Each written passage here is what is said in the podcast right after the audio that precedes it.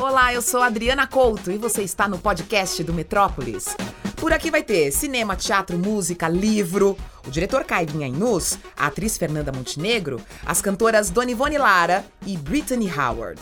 É, é um assunto puxando o outro, misturado com o outro. Um apelido carinhoso para esse podcast poderia ser Falando Nisso. Vamos nessa? Entrevistar a atriz Fernanda Montenegro, minha gente, foi um acontecimento. Eu fiquei feliz. Ela é tão generosa. Ai, de, de generosa, não tem outro termo? Tá bom.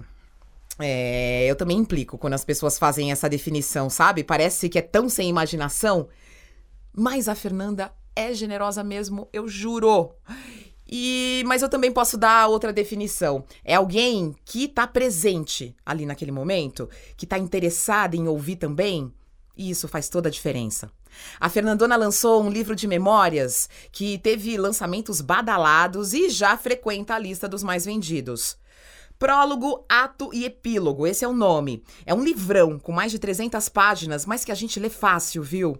Começa com a história da família, os descendentes italianos e portugueses que chegaram ao Brasil, né? E aí tem a entrada dela no rádio, a descoberta da vocação para alegria dela e do Brasil, a paixão pelo teatro, a presença marcante na TV e no cinema. É uma narrativa em primeira pessoa, então é a Fernanda contando pra gente essas experiências e parece mesmo que é uma conversa com ela. É uma conversa que ela tá narrando experiências dos seus 90 anos de vida. Uau, 90 anos de vida. De 1929 a 2019, muita coisa aconteceu no país. Então, tem a experiência dela, mas tem também esses momentos que o Brasil viveu, né? E essa mulher durante todo esse tempo, no palco, nas telas, montando peça, fazendo a sua arte em muitos momentos de adversidade, momentos que não fizeram com que ela desistisse. Ela passou por esses momentos. E aí, quando a gente olha para o Brasil hoje, você diz: ela passou, nós também vamos passar. É por isso que é bom a gente olhar uma pessoa que resistiu, resistiu em nome da cultura, não é bom? Então vamos passar juntos. Bom, Falei demais já, né? Vamos ouvir um pouco? Fernanda Montenegro. O livro está em primeiro lugar de venda. Tá, é um Fernanda. mistério. Você acha um mistério? Eu não acho ah, um mistério. É um mistério. Eu entendo quando você fala é um mistério, mas ele é, é um livro que conta a sua história, conta a história do Brasil, a história do teatro brasileiro. Mas é como a gente tempos. tem que contar. Se você está falando para neto, você tem que contar a sua historinha, não é? E o que está em volta, ah, e, o que, e, o que, provoca as mudanças, os andamentos. Não é? Você não está inventando, você não tem ambições, uh, vamos dizer, de literárias, não, é? uhum. Uhum. não está trabalhando um, um, tema que você tá, está trazendo da sua criação. Claro, né? claro. É tudo isso aí é o que sobrou de memória com a idade que eu estou você também começa a ter um roteiro mais ou menos definido hum. quando te perguntam coisas da vida, né? Entendi.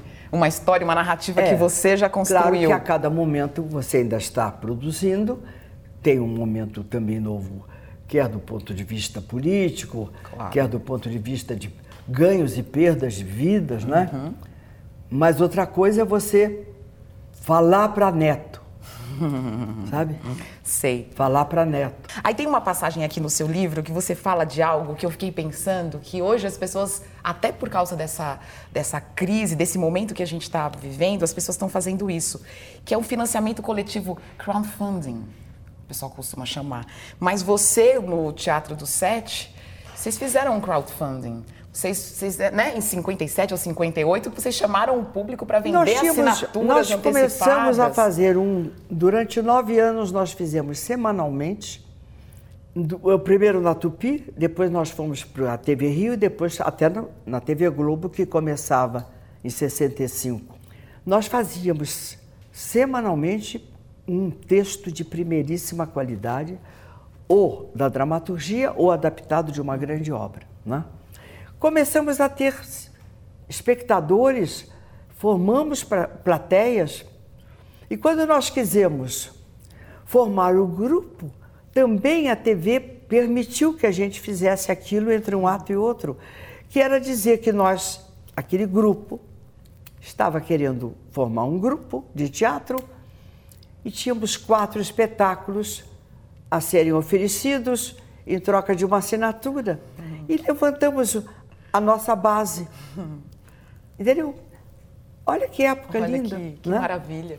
O público fez fila na rua, lá no, no, no, no, espaço onde nós pusemos a nossa, a nossa mesa lá e fizemos quatro espetáculos. O Mambembe, Profissão da Senhora Warren, Cristo Proclamado e Beijo no Asfalto. Vocês viram que a Fernanda montou aí Beijo no Asfalto? Uma peça de Nelson Rodrigues, é, um dramaturgo brasileiro importante, que escreveu para o grupo do Sete, este grupo que a Fernanda fazia parte, e a Fernanda era escalada para ligar para o Nelson toda semana cobrando o espetáculo. Ela conseguiu. Né? Fernanda Montenegro, uma mulher que viveu a sua juventude nos anos 40 e 50 e que realizou o sonho de ser atriz numa sociedade muito machista uma sociedade que oprime as mulheres até hoje. Imaginem nos anos 40, 50, mas ela conseguiu passar por isso. Então, olhar para Fernanda é também olhar para a luta das nossas avós, das nossas bisavós. Eu não sei vocês, mas eu estou muito interessada nessas vozes, porque essas vozes ajudam a gente a pensar no feminismo hoje e também a pensar que essas mulheres que podiam tantas coisas, que podiam tudo, é, elas não foram totalmente caladas, elas deixaram um legado. Olha a gente aqui, olha a gente é, exigindo igualdade, olha a gente queimando o sutiã. Somos filhas delas, isso é muito legal. E esse aspecto, a vida da mulher nesse momento, tá num filme, o filme novo do Carinha Inus, A Vida Invisível. Filme que a Fernanda faz parte também. O longa premiado em Cannes e candidato do Brasil a uma vaga no Oscar na categoria de melhor filme internacional. A Fernanda faz uma ponta ali no finalzinho, é, vivendo uma das personagens principais, a Eurídice, já ali no final da idade. Esse filme do Carinha Inus foi baseado livremente no livro da Marta Batalha, que se chama A Vida Invisível de Eurídice Guzmão. E conta a história da Eurídice e da Guida. São duas irmãs é, vivendo ali nos anos 40, 50, no subúrbio carioca, talentosas, espirituosas, mas tolhidas a todo momento pelo pai, depois pelo marido. A Guida é mais livre, se apaixona, sai de casa, volta grávida, não é recebida de volta. A irmã é, não sabe o paradeiro da outra, sofre com a ausência e a gente tá junto com elas ali nessa sobrevivência. As atrizes protagonistas estão muito bem, Carol Duarte e Julia Stockler. Que sintonia as duas. É muito lindo o filme. Chorei, chorei. Mas é bom, porque me conectou com essas mulheres e eu acho que é um momento importante pra gente fazer essa conexão. Você não sabe a falta que você me faz.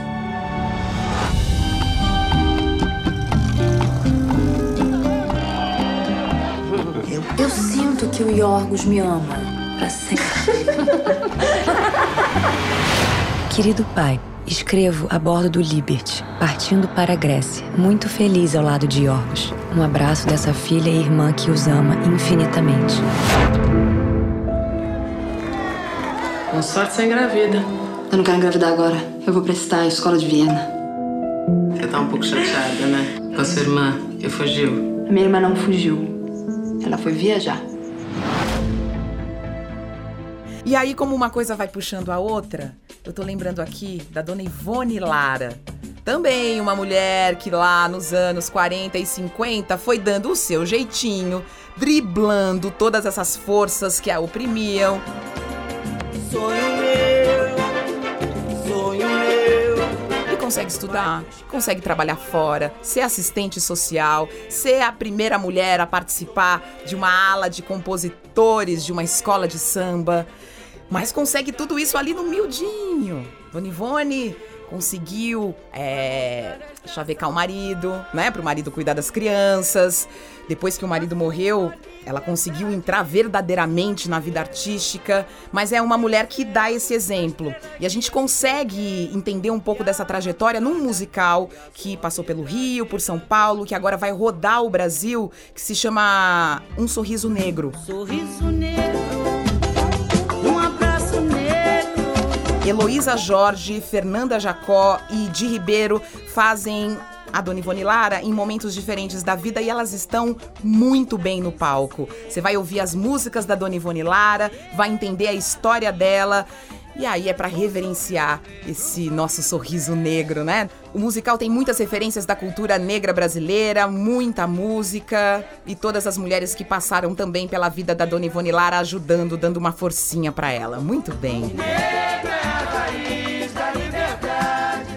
Dona Ivone Lara cantando nossas dores, nossos talentos. Adoro.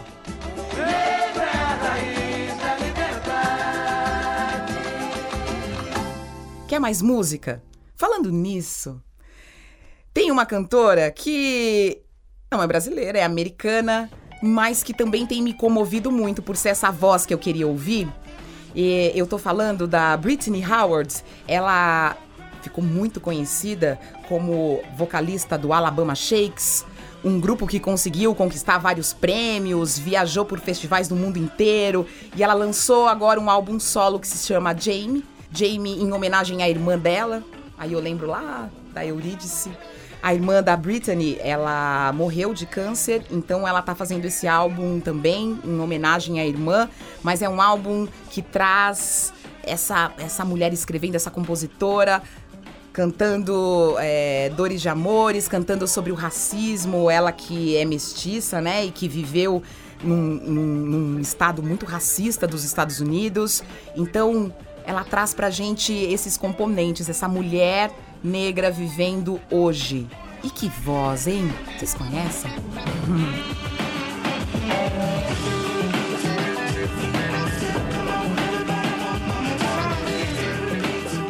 Então vamos terminar com essa voz pesada de Brittany Howard. A canção é History Repeats.